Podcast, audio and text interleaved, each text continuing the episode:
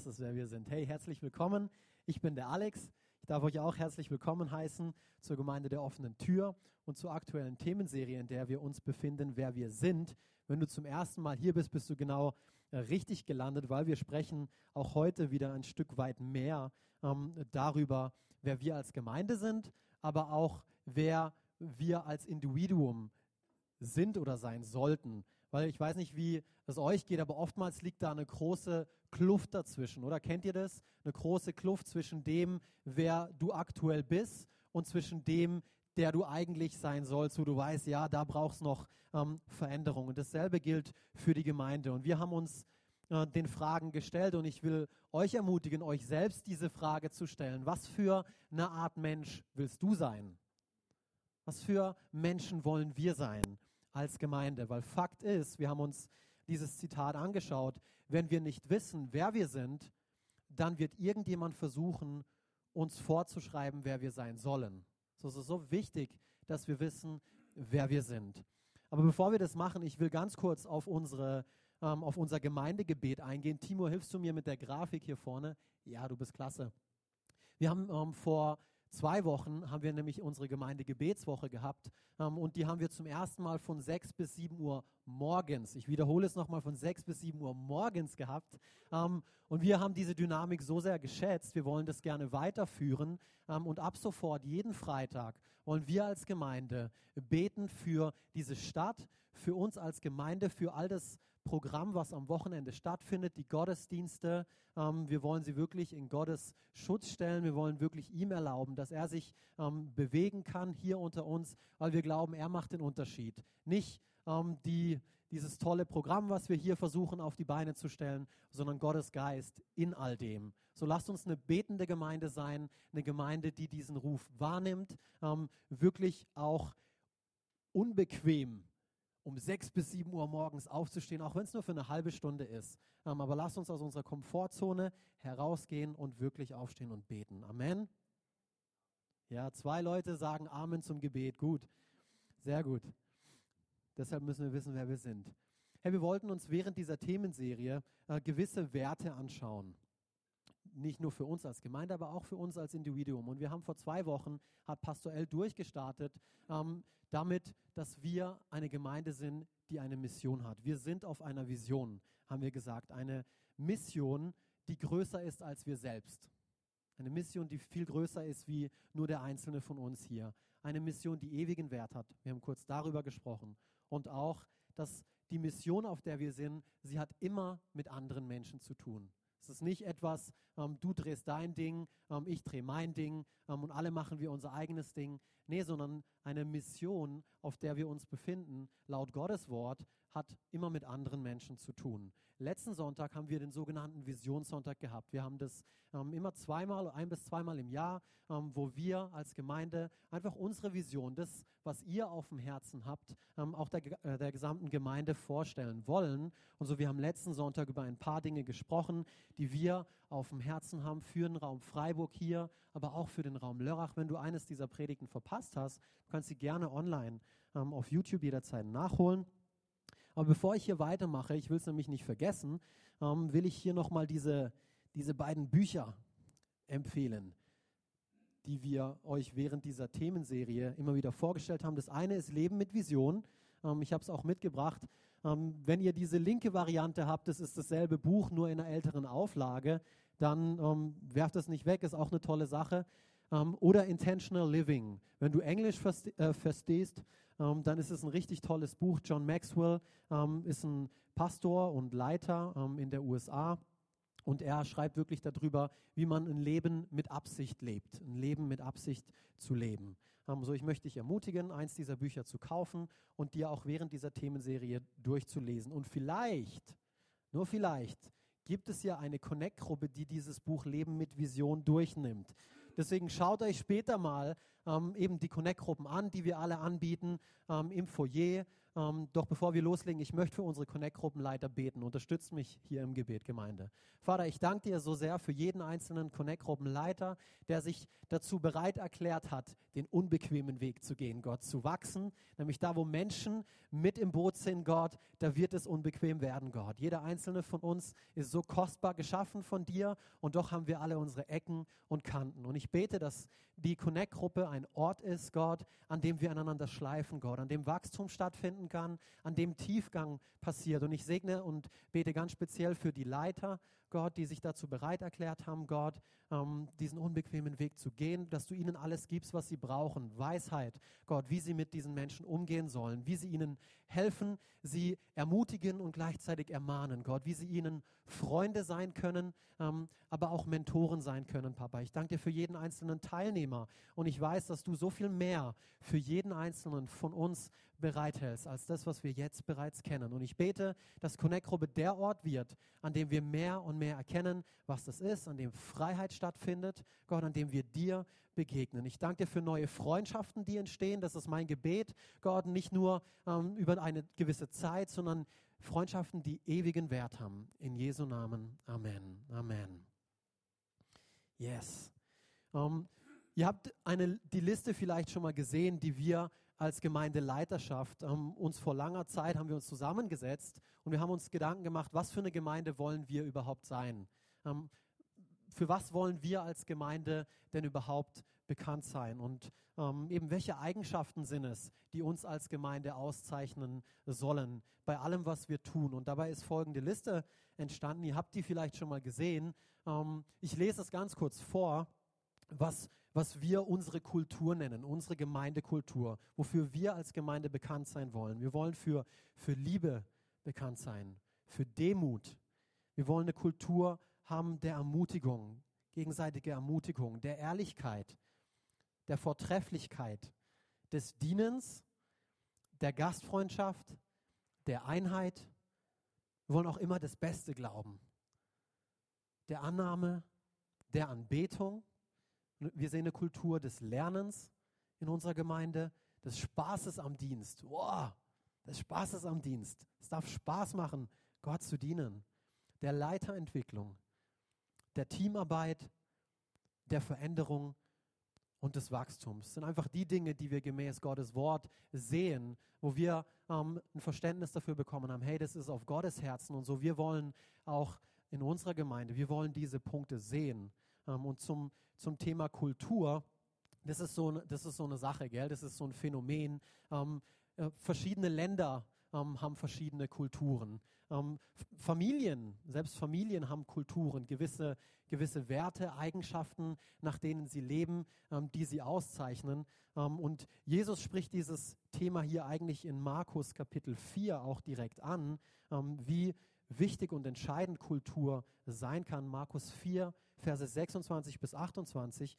Mit dem Reich Gottes, so erklärte Jesus weiter, ist es wie mit einem Bauern, der die Saat auf seinem Acker ausgestreut hat. Vers 27, er legt sich schlafen, er steht wieder auf, ein Tag folgt dem anderen und die Saat geht auf und wächst. Wie? Das weiß er selbst nicht. Hier kommen wir zur Kultur. Ganz von selbst bringt die Erde Frucht hervor. Das ist Kultur, diese, dieser, dieser Boden, dieser fruchtbare Boden. Wenn du den Samen da reingibst, dann wächst er ganz von alleine. Wenn die Kultur stimmt, dann stimmt auch, das, stimmt auch der Rest. Zuerst die Halme, dann die Ehren und schließlich das ausgereifte Korn in den Ehren. Wenn ihr mitschreibt, ich gebe dem äh, der Predigt den Titel Wir lieben, pflügen und pflegen.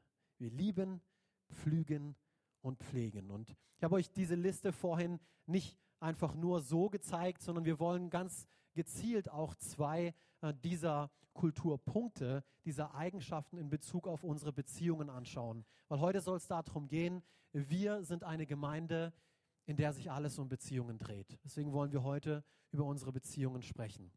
Und einer dieser Punkte, über den wir sprechen wollen, ist der Kulturpunkt Wachstum. Und zuallererst über Wachstum sprechen. Und ein guter Freund von mir, der Chris Brugger, ist unser Jugendpastor ähm, am Campus Lörrach. Er hat vor einiger Zeit mal einen Vergleich zur Ehe gebracht, den will ich gern heute aufgreifen. Er hat gesagt, Ehe ist wie ein Garten. Wer von euch hat einen eigenen Garten?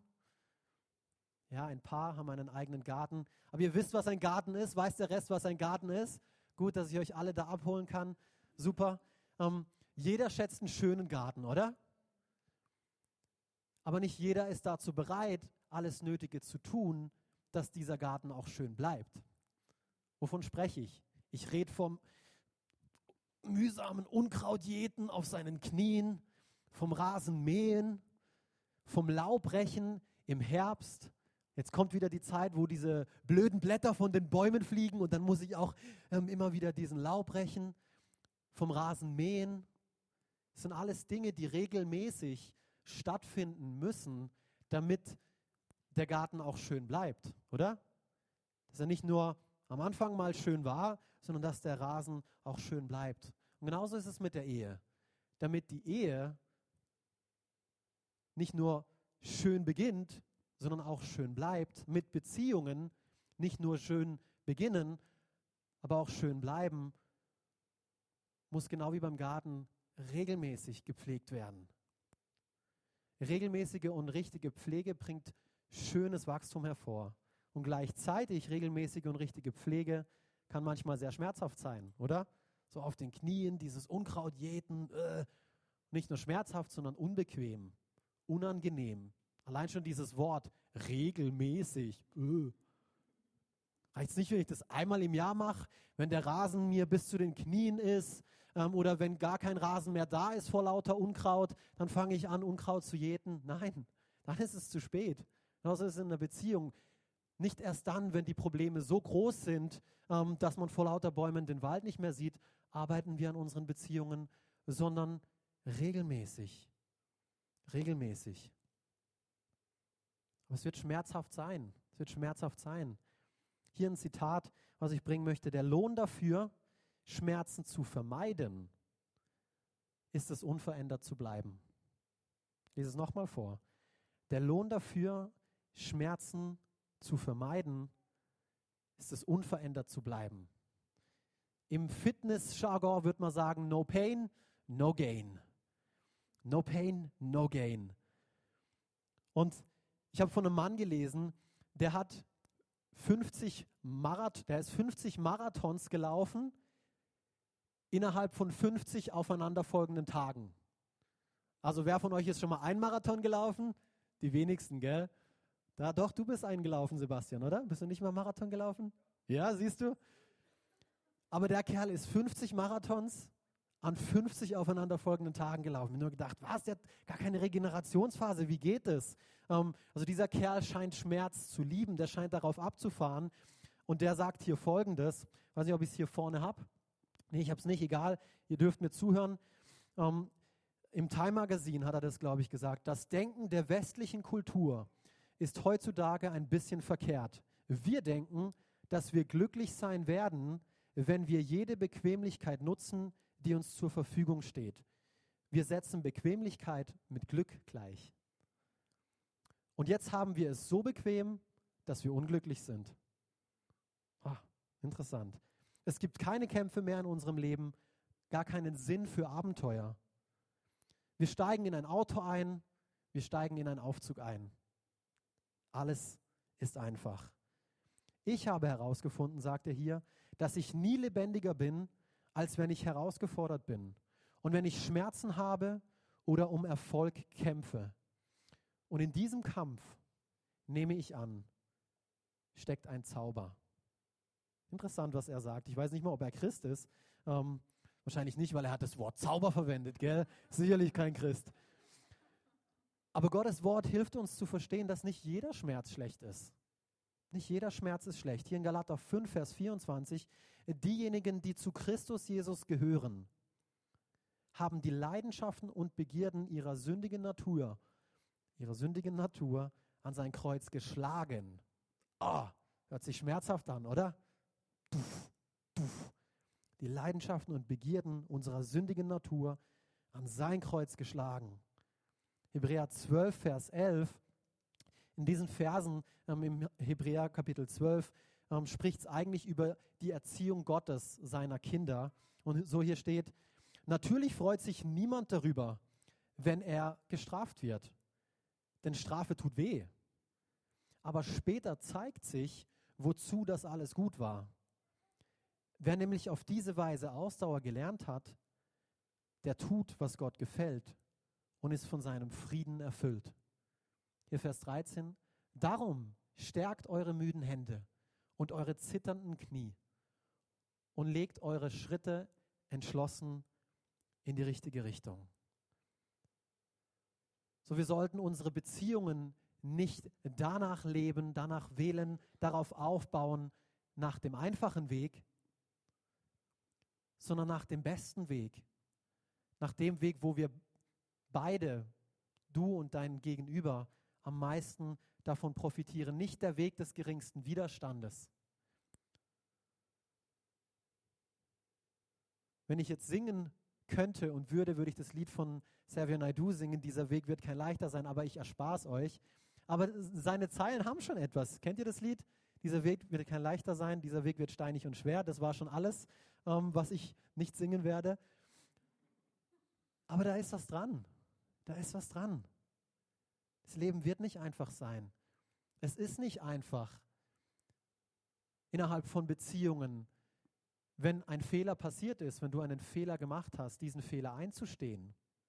Das ist, nicht, das ist schmerzhaft. Das ist unbequem, zu jemand anderem zu gehen und einzugestehen, hey, ich habe einen Fehler gemacht, es tut mir leid, willst du mir vergeben? Vergibst du mir? Weil ich weiß nicht, ob sie mir vergibt oder ob sie mir nicht vergibt. Und dann, dann offenbare ich ja schon, dass ich irgendwas falsch gemacht habe. Nee, ich kann doch keine Schwäche zeigen. Es ist schmerzhaft, es, es tut unserem Ego, tut's weh. Es ist ebenfalls schmerzhaft, wenn dich jemand anderes verletzt. Wenn jemand etwas, etwas sagt oder etwas tut. Gerade diese Woche habe ich mit jemandem gesprochen, der hat gesagt, hey Alex, ähm, ich komme ich komm nicht zu dir in die Connect-Gruppe, ähm, weil ich habe mich mit der und der Person verstritten und so, ich werde ihr jetzt aus dem Weg gehen. Ja, so, oh, nein, was machst du? Was machst du? Sicherlich hat sie es nicht so gemeint. Sicherlich bist du verletzt. Aber lauf nicht vom Schmerz davon. Stell dich ihm. Vergib dieser Person. Setz sie frei. Ist nicht einfach, ist unbequem. Aber damit unsere Ehen, unsere Familien, unsere Freundschaften wirklich gedeihen können, aufleben können, müssen wir bereit sein, unsere Bequemlichkeit hinter uns zu lassen, nicht immer den einfachen Weg zu gehen. Wenn wir wirklich an unseren Beziehungen arbeiten, wenn wir wirklich wollen, dass es vorwärts geht, müssen wir bereit sein, den unbequemen Weg zu gehen, unsere Komfortzone zu verlassen. Hier ein weiteres Zitat. Komfortzonen sorgen nicht dafür, dass dein Leben sicher bleibt. Oh, habe ich es nicht hier vorne.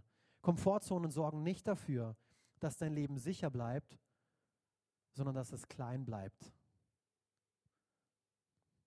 Komfortzonen sorgen nicht dafür, dass dein Leben sicher bleibt, sondern dass es klein bleibt. Wachstum. Ist dieses gegenseitige Aneinander schleifen. Das ist nicht angenehm. Es ist unbequem. Aber Jesus ist auch nicht den bequemen Weg gegangen. Jesus hat alles losgelassen. Gesagt, hey, ich gehe diesen steinigen Weg, ich gehe diesen schweren Weg. Und deshalb können wir ihn auch gehen. Ein weiterer Kulturpunkt, dem wir uns im Zusammenhang mit unseren Beziehungen widmen wollen, ist Liebe. Liebe. Aber was ist wahre Liebe, oder? Was ist wahre Liebe? Ist doch angeblich heilsam, heilt jede Wunde. Jedes Hindernis kann durch und mit der Liebe überwunden werden, oder nicht? Hallo, wir sind Christen, wir müssen das doch glauben. Und doch gibt es immer mehr und mehr kaputte Beziehungen, immer mehr und mehr Ehen, an denen man sich gar kein Vorbild nehmen will, auch im christlichen ähm, Umfeld. Und es geht hier nicht darum, ähm, irgendjemanden zu verdammen, verstehe mich bitte richtig, ähm, sondern ich kann nachvollziehen, warum zum Beispiel folgende Frau dazu sagt, warum sie nicht geheiratet hat. Sie sagt, ich habe einen Hund, der knurrt, einen Papagei, der flucht, einen Kamin, der raucht und eine Katze, die die ganze Nacht draußen bleibt. Wozu brauche ich einen Ehemann? Oder? Ich kann es verstehen, warum manche Leute so denken und sagen, nee, ich mit Beziehungen, mit Ehe will ich gar nichts zu tun haben. Weil wo sind die Vorbilder? Wo sind diese Beispiele dafür, dass es was Großartiges ist? Wir denken, Liebe ist, wie wir für jemanden empfinden oder was für Gefühle jemand in uns hervorruft. Aber es ist viel mehr, es ist viel mehr wie das. Bei Liebe geht es eigentlich um die andere Person, nicht um dich. Es geht darum, wie du die andere Person behandelst, wie du ihr begegnest. Nicht, was sie zu dir sagt oder tut und wie du dann darauf reagierst. Liebe ist eine Entscheidung. Liebe ist eine Entscheidung. Und ich mag dieses Bild, ich habe das Zitat hier vorhin schon kurz eingeblendet, von dieser Liebe. Liebe hat meistens hochgekrempelte Ärmel, die voller Dreck und Schmutz sind, während Schweiß von ihrer Stirn tropft. Ich mag das Bild. Das ist ein viel authentischeres Bild wie das, was uns Hollywood ähm, oder die Musikindustrie vermitteln will. Oh, Gefühl hier, Gefühl da, oh, Liebe, Herzschmerz. Gefühle sind, sind von Gott. Aber wir lassen uns nicht von unseren Gefühlen beherrschen oder leiten. C.S. Lewis, ihr kennt ihn vielleicht, ist ein christlicher Schriftsteller gewesen, der unter anderem die Fantasy-Romane Die Chroniken von Narnia geschrieben hat. Und der äußert sich folgendermaßen zur Liebe. Ich habe es auch wieder nicht hier vorne. Lieben bedeutet verletzlich sein. Oh oh.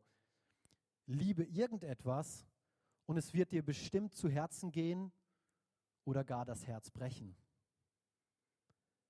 Wenn du ganz sicher sein willst, dass deinem Herzen nichts zustößt, dann darfst du es niemandem schenken, nicht mal einem Tier. Umgib es sorgfältig mit Hobbys und kleinen Genüssen, meide jegliche Anteilnahme. Verschließe sicher im Schreien oder Sarg deiner Selbstsucht. Ich mag das, wie er das hier formuliert. Aber in diesem Schreien, sicher, dunkel, reglos, luftlos, verändert sich dein Herz. Es bricht nicht, es wird unzerbrechlich, undurchdringlich, unerlösbar. Die Alternative zum Leiden oder wenigstens zum Wagnis des Leidens ist die Verdammung. Es gibt nur einen Ort außer dem Himmel, wo wir vor allen Gefahren und Aufregungen um der Liebe willen vollkommen sicher sind. Die Hölle. Zu lieben heißt, verletzlich zu sein. Ist die Natur der Liebe. Ah. Aber um wirklich verstehen zu können, was es bedeutet zu lieben, kommen wir nicht drum rum, in der Bibel im 1. Korinther 13 nachzuschlagen und zu schauen, was versteht Gott wirklich unter diesem Begriff Liebe. Und ich will das gerne in der Message-Übersetzung lesen. Das ist eine englische Übersetzung, ähm, die ein bisschen poetischer ähm, geschrieben ist. Ich mag das sehr gerne ähm, und ich hoffe, ihr nehmt da ein bisschen was anderes mit. Gerade letztens waren wir auf einer Hochzeit, meine Frau und ich, und auch diese Verse wieder zitiert worden ähm, an, an der Ehe zum Thema Liebe. Aber lasst uns hier gemeinsam lesen. 1. Korinther, Kapitel 13, Verse 1 bis 3. Redete ich in menschlicher Eloquenz und engelsgleicher Begeisterung, aber hätte keine Liebe, so wäre ich nichts als das Quietschen eines rostigen Tores. Redete ich Gottes Wort in Kraft, sodass all seine Geheimnisse offenbar würden und alles sonnenklar wäre, und hätte ich den Glauben, der zu dem Berg sagt, spring, äh, spricht spring, und er springe, aber ich hätte keine Liebe, so wäre ich nichts. Dritter Vers gäbe ich alles, was ich besitze, den Armen und ginge sogar an den Pfahl, um als Märtyrer verbrannt zu werden. Aber ich hätte keine Liebe, hätte es mir nichts gebracht. Also egal, was ich sage, egal, was ich glaube oder was ich tue, ich bin bankrott ohne Liebe. Ich mag es, wie diese Übersetzung das hier auf den Punkt bringt und den Stellenwert von Liebe in der Bibel einfach wirklich unvergleichlich macht. Unvergleichlich. Und wir wollen uns anhand von, der, von den kommenden Versen, wollen wir die Eigenschaften göttlicher, wahrer Liebe anschauen. Verse, ab Verse 4, eben wenn ihr Englisch versteht, lest mal nach in der Message-Übersetzung. Ähm, und während wir über diese Punkte sprechen, möchte ich dich ermutigen, wenn du ein Ehemann bist, denk dabei an deine Ehefrau, denk an deinen Ehepartner.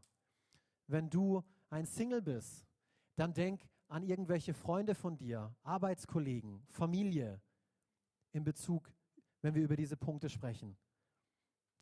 Wenn du Eltern bist, wenn du Kinder hast, denk an deine Kinder in dem Moment, wo wir über dieses Thema sprechen. Es geht los mit dem ersten Punkt, die Liebe ist geduldig. Und ich habe mir die Definition von geduldig laut der Bibel nochmal angeschaut. Ziemlich interessant, weil laut der Bibel bedeutet geduldig sein, Schmerzen oder Versuchungen ruhig und ohne Beschwerde zu ertragen. Standhaft trotz Widerstand, Schwierigkeiten und Not zu bleiben. Oder fähig oder willig zu ertragen. Das ist die Definition von, von Liebe, von, von geduldig sein. Wie verhaltest du dich? Wie verhalten wir uns, wenn dein Ehepartner, irgendein Freund, ein Arbeitskollege dich unfair behandelt, ungerecht. Er tut dir etwas an, was nicht richtig ist. Wie reagieren wir darauf? Haben wir einen geduldigen Charakter entwickelt, wo wir sagen, ja, ich schluck das jetzt runter, ich muss ihm keins zurück auswischen? Oder verdrängen wir diesen Gedanken schnell? Nee, ich zahle es ihm heim. Nein, Liebe ist geduldig. Liebe ist geduldig. Liebe gibt niemals auf. Niemals. Brauche nicht viel zu diesem Punkt sagen. Liebe ist mehr um andere besorgt als um sich selbst. Wow. Ich glaube, spätestens an dem Punkt ist mir klar, dass Liebe göttlich ist. Ich lese es nochmal, Liebe ist mehr um andere besorgt als um sich selbst. Weil das ist genau das Gegenteil, lehrt uns unsere Gesellschaft. Hey, me first. Kümmere dich um dich selber. Schau, dass es dir gut geht, dass du alles hast. Das ist nicht die Liebe, von der die Bibel spricht. Vierter Punkt, Liebe will nicht, was sie nicht hat. Schon mal von jemand anderem ein Kleidungsstück gewünscht, was ihr gesehen habt, Ladies, Mädels, seid ehrlich. Oh, oh, ist das schön. Den Erfolg eines anderen beneidet, die Talente, die Gaben, die jemand anderes bekommen hat. Das Auto spricht vielleicht uns Männer mehr an. Ja, Amen, höre ich hier vorne. Nummer fünf, Liebe stolziert nicht herum.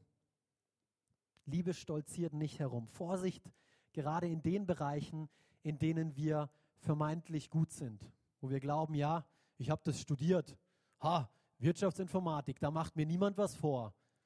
Was willst du mir erzählen? Ich merke das, wenn es ums Computersachen geht mit meiner Frau, ähm,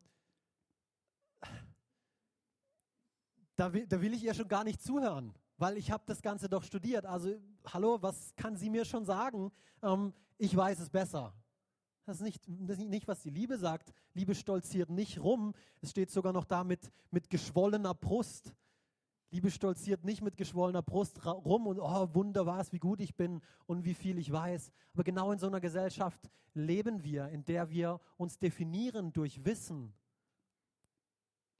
durch oh, Rechthaberei, ich weiß es besser. Wirklich? Die Liebe stolziert nicht herum. Liebe drängt sich niemandem auf. Uh. Erkenne, dass deine Meinung nicht die einzige Meinung ist. Dass deine Meinung nicht immer die richtige ist und dass deine Meinung nicht immer gefragt ist. Liebe drängt sich nicht auf. Hier ein weiterer Punkt für alle Choleriker unter uns. Liebe fährt nicht aus der Haut.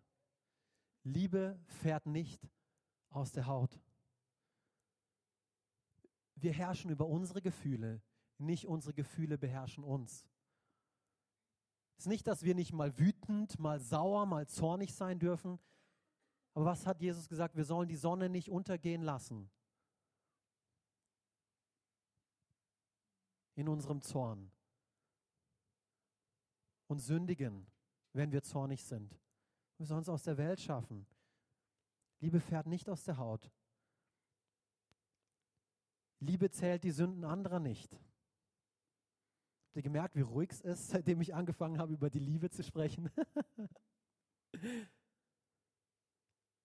wenn du deinem Ehepartner oder deinem Freund oder deinem Arbeitskollegen, wenn du ihn schon mal für etwas vergeben hast, dann hol es nicht wieder hoch, weil du hast ihm dafür vergeben. Das heißt nicht, dass es vielleicht nicht noch weh tut. Manchmal passieren Dinge, die tun wirklich weh. Und selbst wenn du vergibst, ist der Schmerz noch da. Du kannst ihm vielleicht ähm, nicht von heute auf morgen wieder vertrauen. Aber das heißt nicht, dass du es ihm wieder und wieder und wieder vor die Nase hältst, sondern du hast vergeben. Und ich liebe ich lieb dieses Beispiel, was, was Gott uns gibt, wie er das uns, uns vorlebt und vormacht. Haben wir es nicht hier vorne? Okay. Psalm 103, Vers 12 so fern wie der Osten vom Westen liegt, so weit wirft Gott unsere Schuld von uns fort. Gott erinnert dich nicht wieder an die Dinge, die du einmal vorhin gebracht hast und wo du gesagt hast, Gott, es tut mir leid, ich brauche Sündenvergebung. Gott wird es dir nicht wieder aufzählen. Er wird nicht sagen, hey Alex, weißt du noch damals, vor zig Jahren, manche wissen, haben einen Datumsstempel von den Dingen, die der Partner ihnen gemacht hat und können dir Sekunde genau sagen, was sie wann gesagt haben, Buchstabe für Buchstabe. Ähm, aber Gott ist nicht so.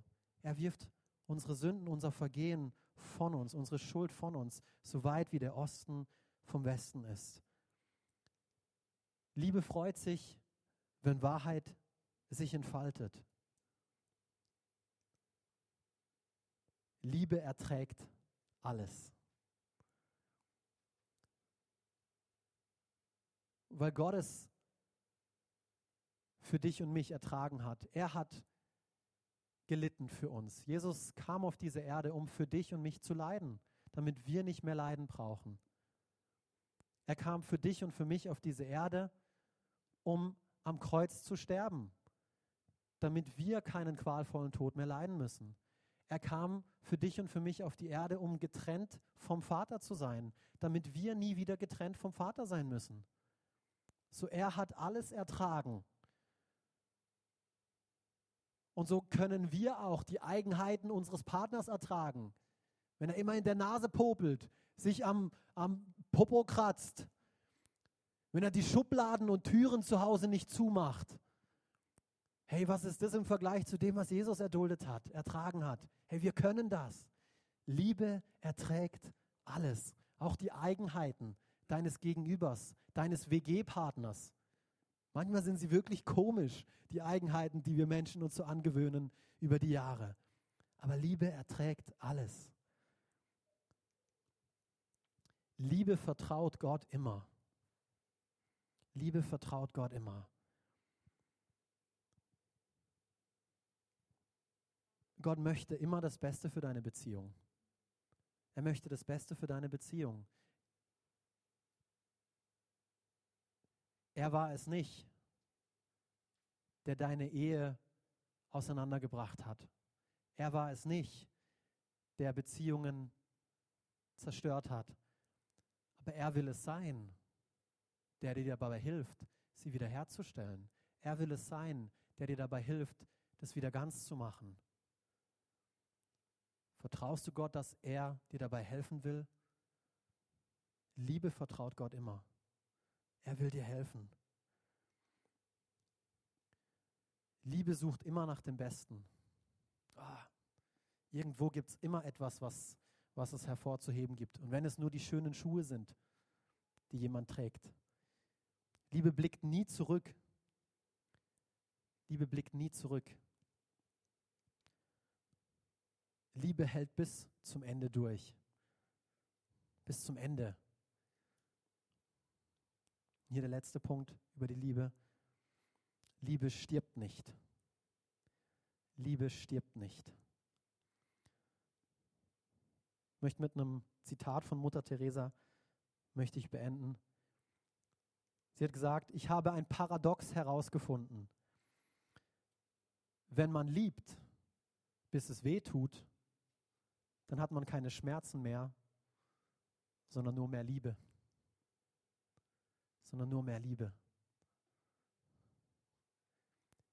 Gehen wir immer den einfachen Weg und sind nicht bereit dazu, uns verletzlich zu machen, dann sind wir nicht bereit zu lieben. Aber Liebe lässt es zu, Liebe erduldet alles. Liebe ist nicht nachtragend. Und denkst, Alex, das ist doch unmöglich. All diese Punkte, von denen du gesprochen hast, wie soll das bitte möglich sein? Ich kann das nicht. Wenn du das erkannt hast, oh, dann bist du so einen großen Schritt schon gegangen. Weil genau darum geht Es Es ist nicht unsere Liebe, sondern es ist Gottes Liebe, die uns dazu fähig macht, all diese Dinge zu tun. Ich kann meine Frau nicht so lieben, wie sie es braucht. Wie Gott will, dass ich sie liebe. Aus mir heraus. Es geht nicht. Aber ich kann es mit seiner Hilfe. Ich kann es mit seiner Hilfe. Er hilft mir dabei. Wie heißt es? Er hat die Liebe in uns ausgegossen. Er hat uns einen Geist der Liebe gegeben. Der Liebe, der Kraft und der Besonnenheit. So, wir können das. Wir können lieben. Du bist fähig zu lieben. Wenn du ein Kind Gottes bist. Du kannst es, weil der Geist der Liebe in dir wohnt. Ich sage nicht, dass es einfach wird. Ich sage nicht, dass es der bequeme Weg ist. Aber pfeif auf bequem. Lass uns auf bequem pfeifen. Was bringt uns all die Bequemlichkeit, wenn wir am Ende doch unglücklich sind in unseren Beziehungen? Lass uns durchbeißen. Beziehungen lohnen es sich.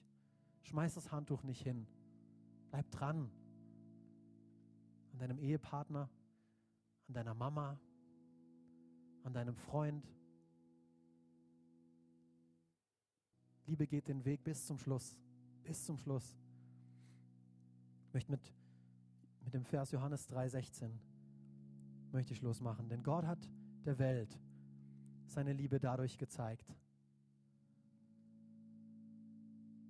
dass er seinen einzigen Sohn für sie hergab, damit jeder, der an ihn glaubt, das ewige Leben hat und nicht verloren geht. Das ist wahre Liebe. Gott hat es uns vorgemacht. Er hat sich hingegeben, nicht zurückgehalten. Er hat die Freude gesehen. Jesus hat die Freude gesehen, die nach dem Kreuz kommt. Er hat gebetet, ob kann das nicht, kann es nicht ein anderer Weg sein? Aber Herr, nicht mein Wille, sondern dein Wille geschehe. Er hat über das Kreuz hinaus gesehen. Er hat dich gesehen. Er hat mich gesehen. Er hat gesehen, was für eine Freude auf ihn wartet. Weil durch seine Auferstehung, durch seinen Tod, können auch wir mit ihm auferstehen. Es ist uns möglich, in eine Beziehung zu Gott zu kommen.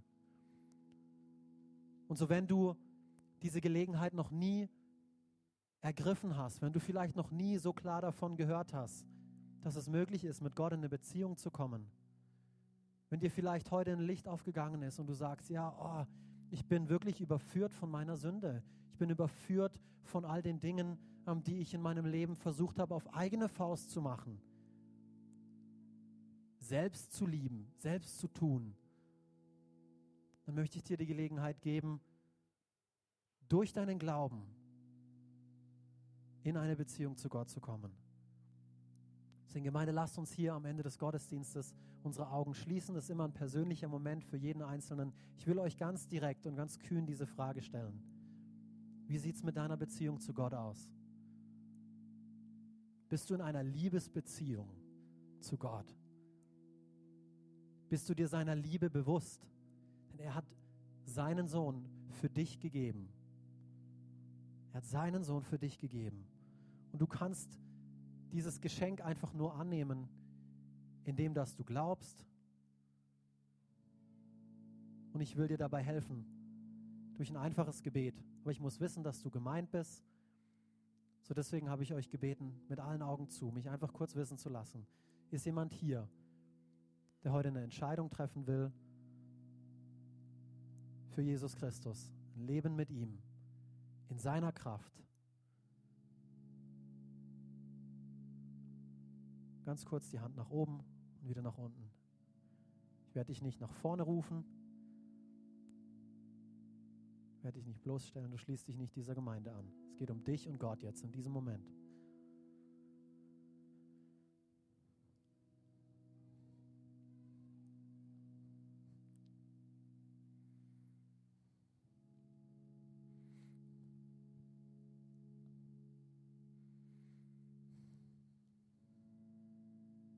Fand es toll, wie das der Claudio vorhin in Bezug auf Lobpreis und Anbetung gesagt hat. Du kannst es nicht nur an einem Sonntag tun.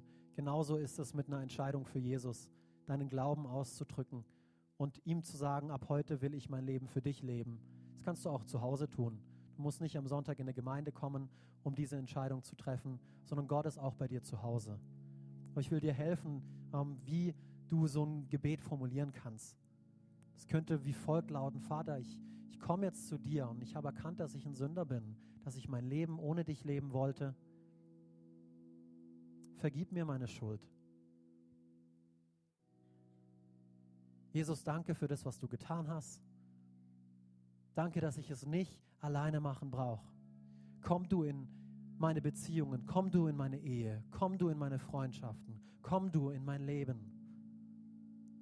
Ich lade dich ein. In Jesu Namen, Amen.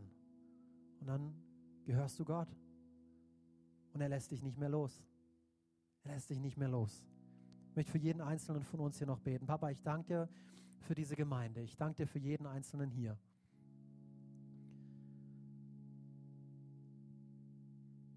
Ich danke dir für ewiges Leben, Gott. Ich danke dir dafür, dass wir dich kennen dürfen, dass du uns liebst, so wie wir sind, Gott. Aber dass du uns zu sehr liebst, dass wir so bleiben, wie wir sind, Gott. Du bist ein liebender Vater. Danke, dass du zu uns sprichst, zu jedem Einzelnen von, von uns hier. Du weißt, wo jeder Einzelne steht. Du weißt, was jeder Einzelne braucht. Und ich spreche deinen Segen aus, Gott. Wir sind gesegnet mit jedem geistlichen Segen in den himmlischen Bereichen. So alles, was wir brauchen, ist da in dir, Jesus Christus. Und wir empfangen, wir empfangen Weisheit, Gott, vor, von Entscheidungen, die vor uns liegen, Gott, wo es Entscheidungen zu treffen gibt. Hilf uns hier mit göttlicher Einsicht. Wir brauchen deinen Rat, Gott. Hilf uns, die Dinge so zu interpretieren, Gott, wie sie wirklich sind, Gott. Hilf uns, hinter die Fassade zu blicken von all den Dingen, die vor unsere Füße gelegt werden. Danke für deine Kraft, Gott. Du sagst, wenn wir mühselig und beladen sind, Gott, wir können vor dich kommen. Dein Joch ist leicht da ist ein Joch da, das es zu tragen gilt. Aber es ist leicht. Papa, und so bete ich für jeden Einzelnen hier, der müde und der beladen ist. Ich bete für deine, für deine Freude und für deine Liebe, für deinen Frieden in ihrem Herzen, Gott. Danke dir für unsere Ehen, für unsere Beziehungen. Wir bringen sie dir. Gott, ich möchte ein Vorbild sein mit meiner Ehe. Ich möchte ein Vorbild sein in meiner Familie, Gott. Ich möchte ein Vorbild sein für andere, Gott. Hilf mir da dabei. Hilf uns als Gemeinde da dabei, die großartigsten Ehen zu haben, die großartigsten Freundschaften zu haben. Hilf uns, einander so zu lieben, Gott, wie du die Gemeinde geliebt hast, Jesus. In Jesu Namen, Amen. Amen.